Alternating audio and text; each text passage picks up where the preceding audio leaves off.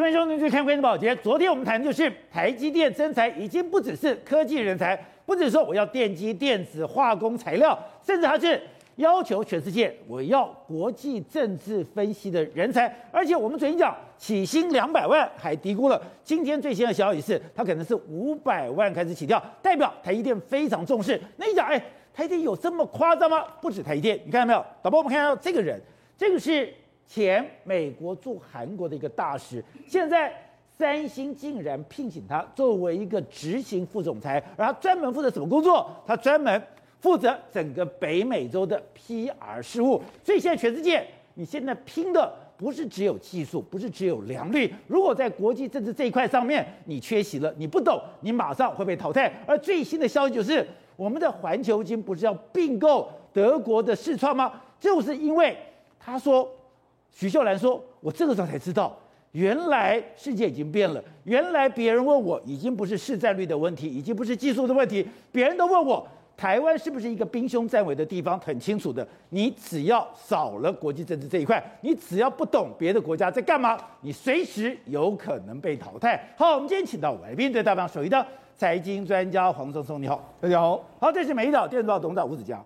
大家好，好，第三位是时事评李正浩，大家好，好，第四位是资深媒体人回正，大家好，好，第五位是资深媒体人黄伟汉，大家好，观众朋友大家好，好，so，刚刚讲的是昨天我们才谈到，哎，台积电向全世界征才，现在就有上百万国际政治博士哦去投履历了，而且这个起薪看起来是五百万起跳，代表台积电已经知道说，哎，我不能忽略这一块，忽略这一块我就不会有竞争力。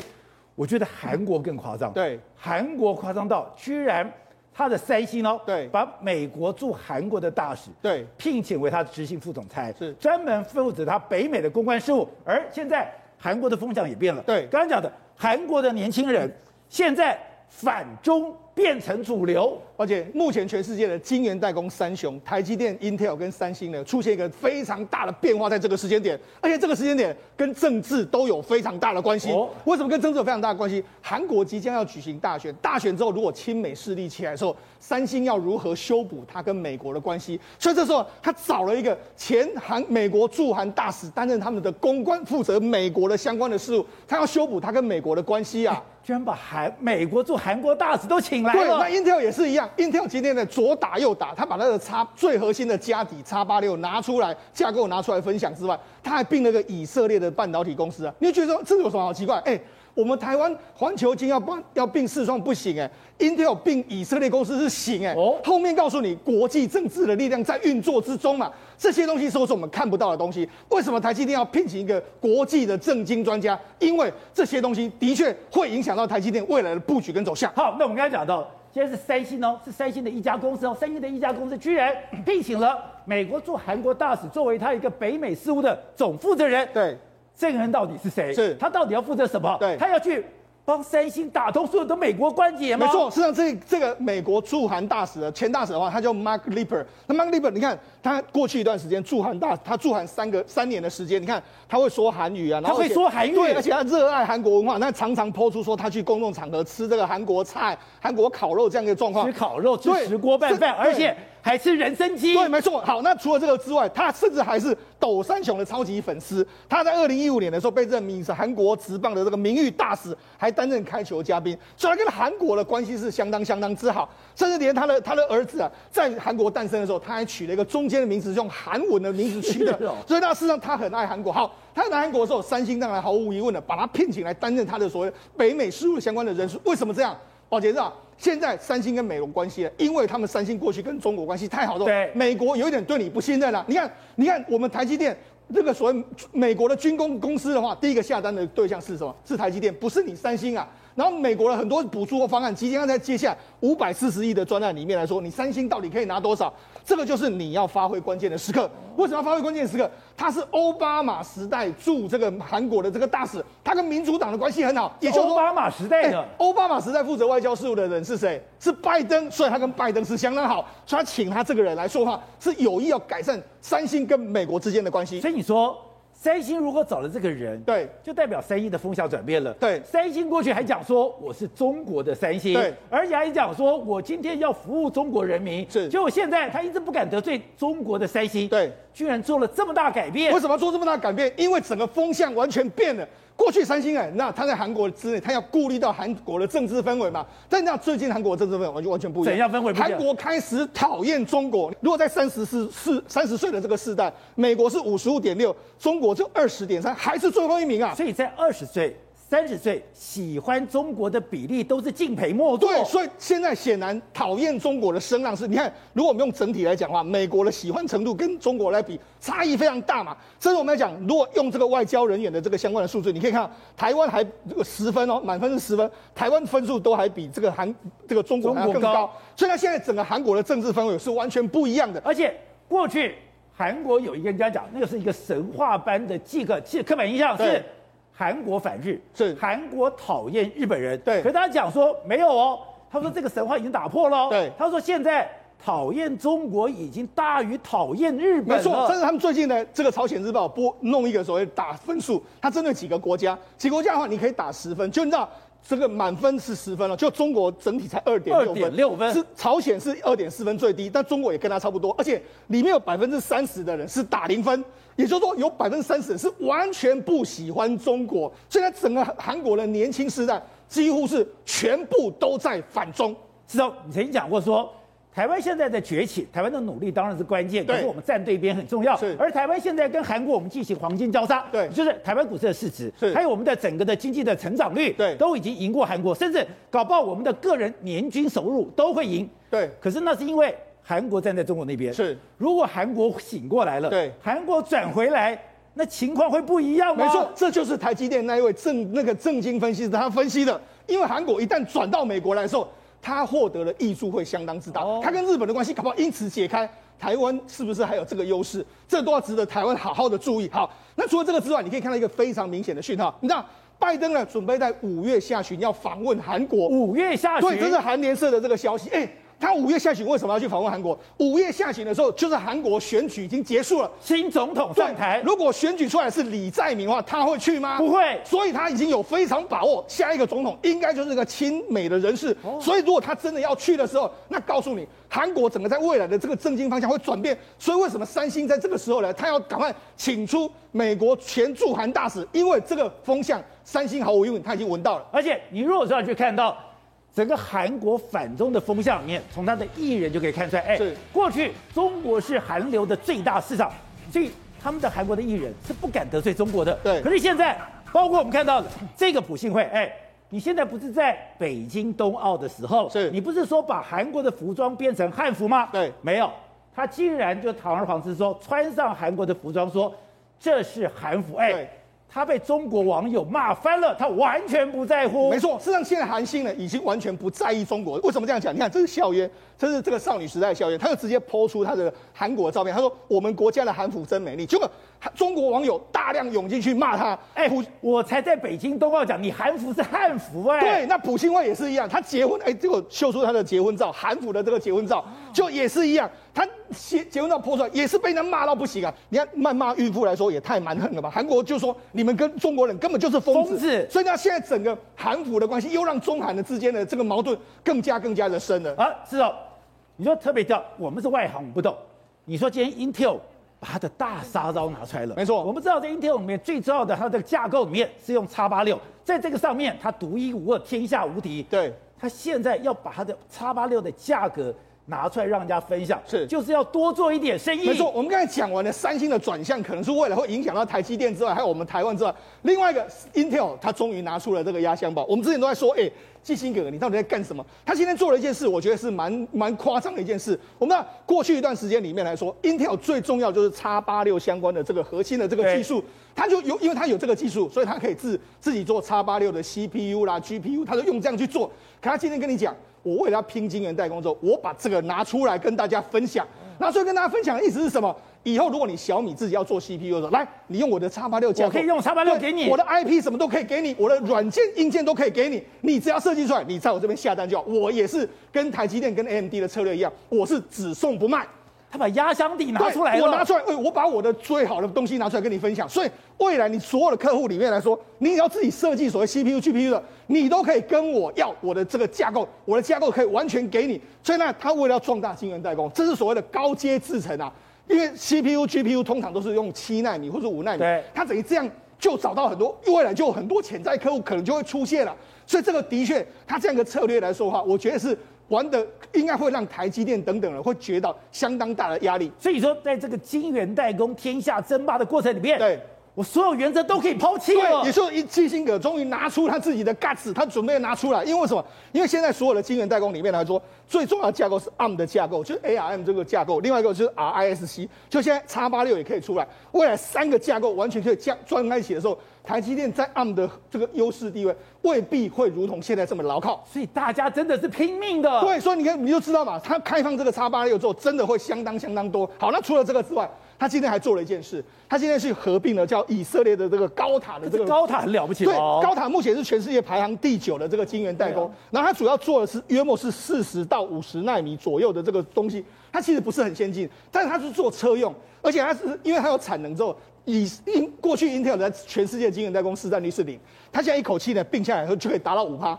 那达到五趴之后，你知道这为什么很重要吗？我觉得这里面有隐含一个非常重要的政治氛围。那我们最近一段时间里面来说，我们台湾的这个环球金去并市创是不不行的。另外一个 NVIDIA 去并 ARM 是不行的，也就是跨国并购其实都都被挡了。但是你看美国现在做什么？美国现在允许说 AMD 你去并赛灵思，美国自己的半导体可以整并。对，另外一个 Intel 它居然可以整并一个以色列的公司啊！我自己可以壮大，别人不行。我美国现在为了要摆脱跟，因为什么？这个雷蒙多曾经说过，他们依赖台积电是很危险的一件事。到危险的地步了。美国现在要想办法去摆脱你，从这些事情你就看得出来，Intel 居然可以收购这个高塔半导体。所以告诉你，这个国际氛围的政治正在做一个转变之中啊！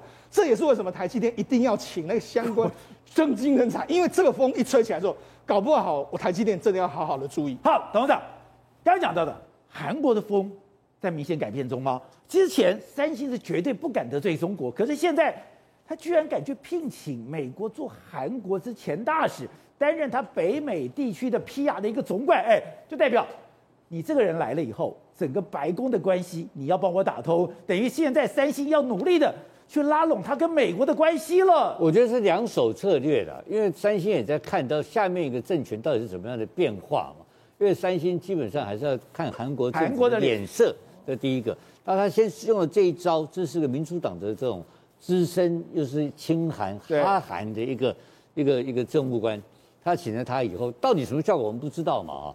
但是这个整个情况来看的话，回归的一个基本面怎么讲法，就是中美斗争之间的一个核心问题在哪里？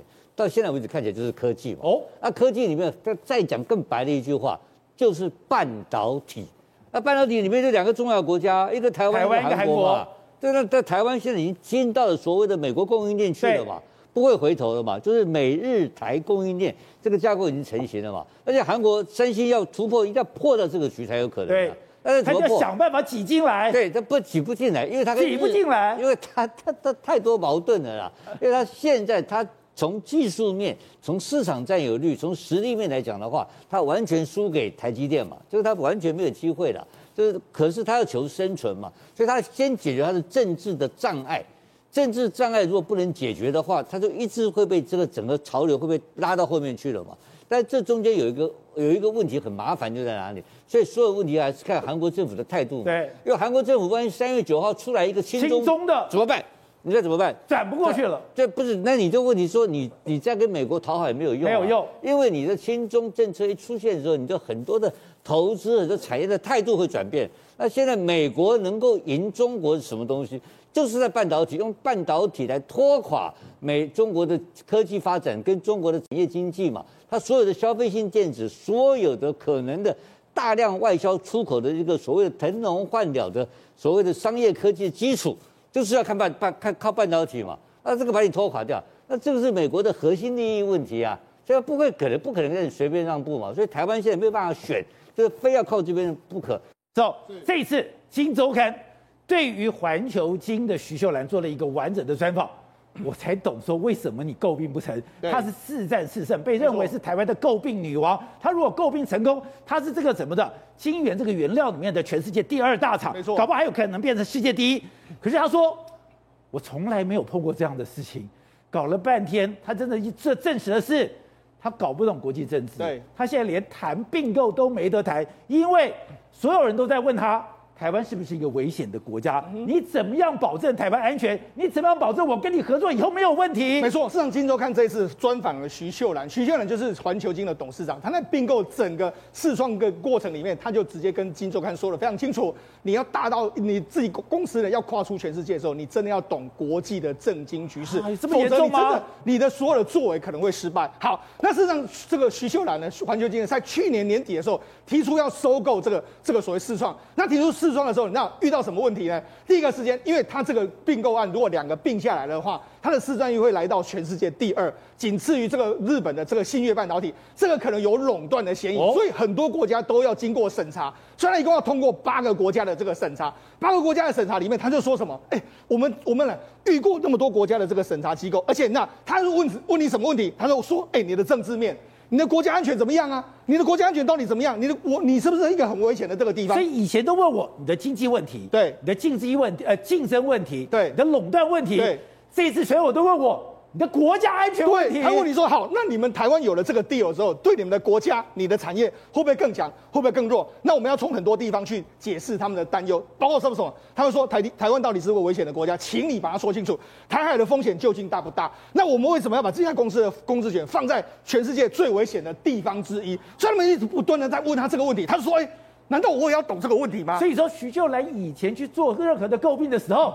没有人问他台湾危不危险，对，也没有说我这个东西放在里面安不安全，对，也没有跟你讲说我从国家安全的角度来给我分析，对，从来没有过，从来没有这样的经验，所以他就说，哎，这一次很多国家完全都是用这样的角度去跟环讲环球金跟世创的这个并购，这是他从来没有想过的一件事。好，那这是国际的氛围里面，大家都很担心说过度的把产业压在台湾上面的一个政治氛围。第二个政治氛围是什么？他也要搞得清楚德国的这个政情变化。那那环球因为这次没办法出国，所以环球金的董事长说他在跟德国并购的过程里面，四百多天的时间里面，因为各国政府都要沟通，所以他有时候呢跟这个国家用英文沟通，用英文沟通之后还要再翻成其他的文文件，所以这个沟通的程序是相当复杂。甚至在德国也是一样，跟德国在这个并购的时候，我要先讲英文之后，然后有德文的翻译，再翻成德国，所以这整个过程就会相当相当的慢。但是后来他又遇到什么问题，你知道吗？他遇到德国总统哎、呃、总理大选的时候，那他这个整个过程里面，他终于呢已经获得了六个国家的核可，接下来就是等德国，就等德国的时候，因为他们刚好九月大选，九月大选之后，原本呢就跟今去哎今年的二三月要完成对，九月大选之后你要遇到什么问题吗？什么？因为他们的联合政府出不来，所以九月没有政党过半，原本九月就要谈哦，新政府上来又要谈，就被他拖拖拖拖到十一月，十一月之后新政府才上来，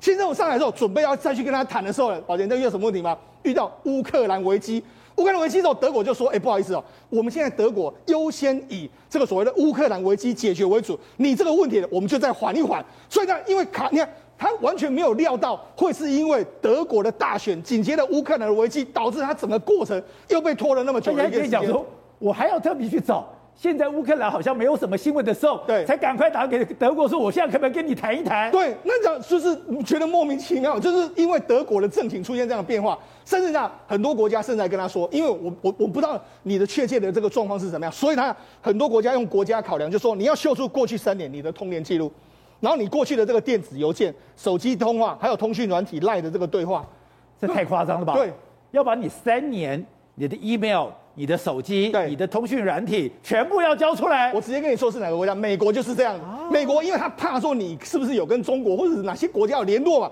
他要确定说你这个并购案是真的为你台湾主本的过程，所以呢他自己就想，Come on，我又不是要买 NASA，你用这样这么多干什么？如果他说我是买 NASA。那你用国安的这个问题来解释，我还可以理解。可是问题是，现在就不是这样。现在是个晶片国族主义的崛起的时候，你就要面对到这样的政治氛围跟各国对你的严刑拷问的。现在第一次见识到这么复杂。对，所以你就知道为什么台积电要聘请一个政经人员。你看他遇到问题是什么？各国要问你台海的危机，你台海问题到底怎么样？你告诉我，为你凭什么讲你是安全的？对，那为什么要压在你的身上？第二个，你要你要知道德国政情的发展，在选举，对选举。所以如果你把时间往前挪，就不会遇到这个问题。再又遇到乌克兰跟俄罗斯的危机，你是不是需要这些国际？而且你要在乌克兰。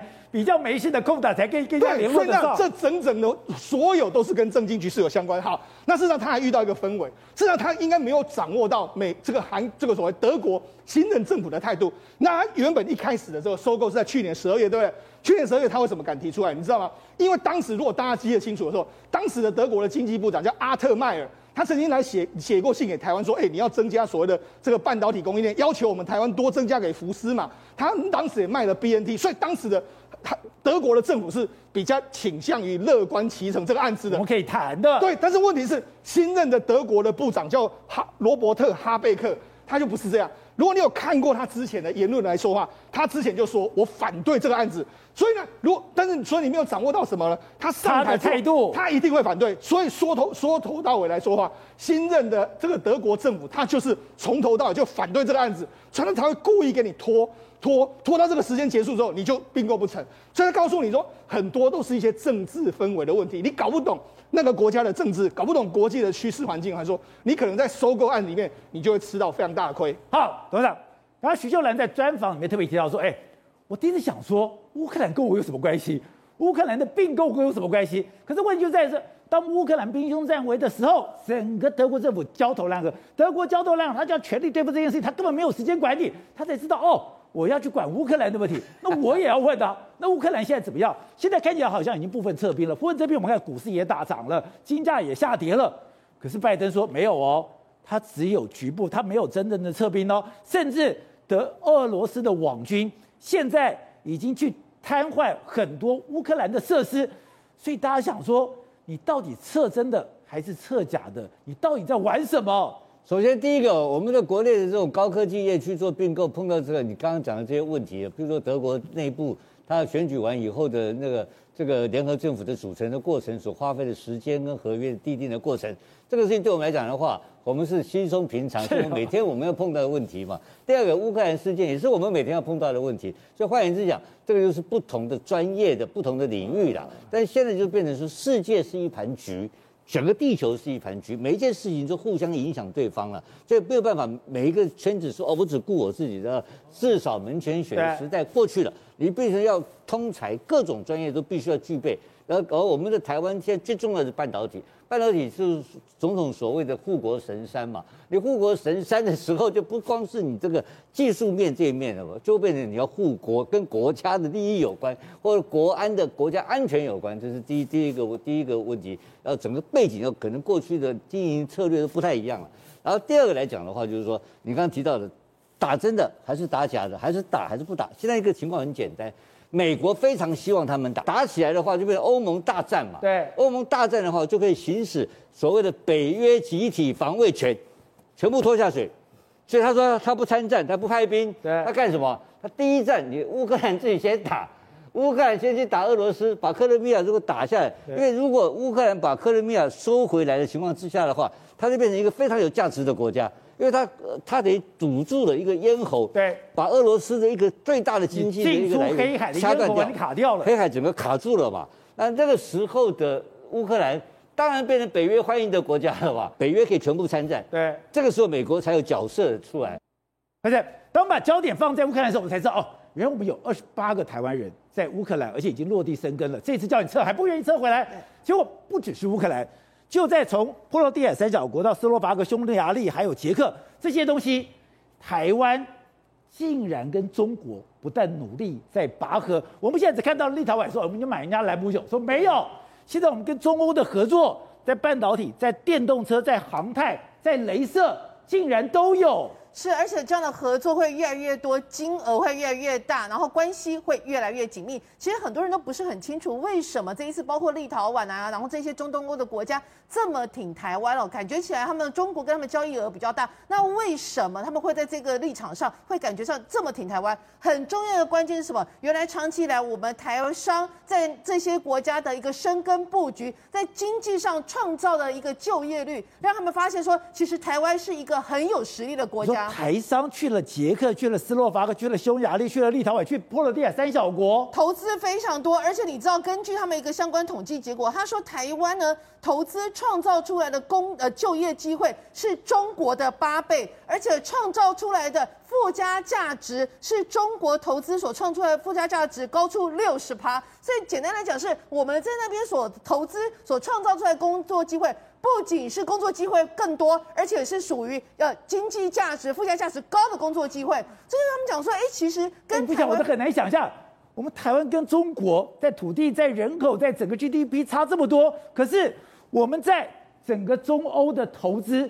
在这边创造的就业率居然比中国多这么多。对，然后呢，其中大家比较熟悉的可能就是以红海、富士康，像红海跟富士康在捷克斯洛伐克这边都有投资工厂，但是在匈牙利也有投资工厂。而他们这个投资工厂不是说这两年投资，早在二零零三、二零零四就已经去了。那除了红海之外，像华硕，华硕也是二零零三年、二零零四年就已经到捷克去投资，更何况是宏基。你知道宏基整个东欧洲的市场？跟在那个宏基的那个营收里面，大概高达五成呢，是比亚洲高非常多，哦、所以他们就会认为说。过去这些年来，呃，台台商在那边的生根投资，确实是让他们当地人发现说，其实台湾是个不仅是在经济上一个非常实力很强的国家，甚至在未来的民主价值跟那个观念上是比较契合，因此他们会认为说，跟台湾的合作可以更深化、更多元。那其实呢，因为我们刚刚特别提到那个呃新的那个刘世忠哦，就最匈牙利代表。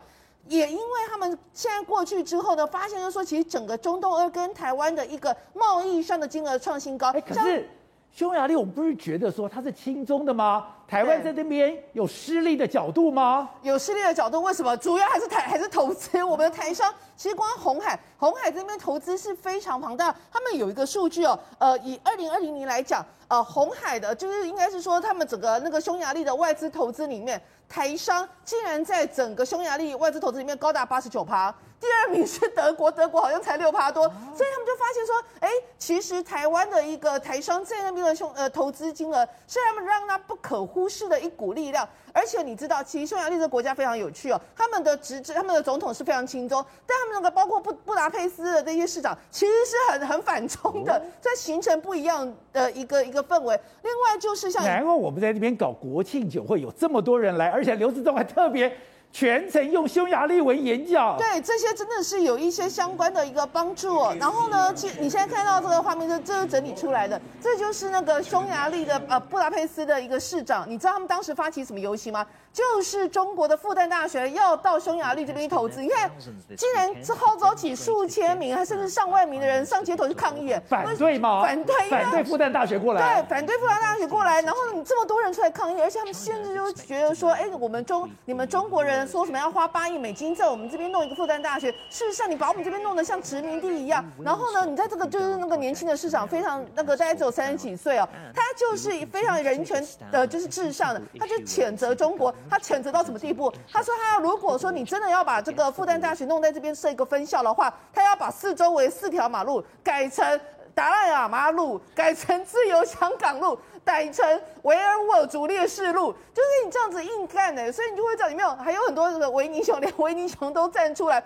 所以这是去年六月的一个画面哦，他也用用这种态度，直接跟你的那个呃匈牙利政府表态说，你亲中，但事实上我们的人民很清楚，我们的人民是认为自由民主的价值才是最重要。但我很好奇是，我们在这里有那么多投资，而且这样讲，中欧这些国家是在汽车、在半导体、在航太、在镭射。有这么强吗？很强。其实我大概帮大家统计一下，比如说像以捷克来讲哦，去年我们跟捷克的一个呃营业上的一个贸易额是高达八点九亿美金，创下十年新高。我们跟斯洛伐克的一个贸易额也高达三亿美金，也是创下这历年来新高。很有趣的是，我们出口到这些国家的产品都是什么？都是车用的零组件。都是一些资通讯产品，还有包括五金哦，还有半导体晶片。但是我们从这些国家进口来都是什么？其实都是小客车。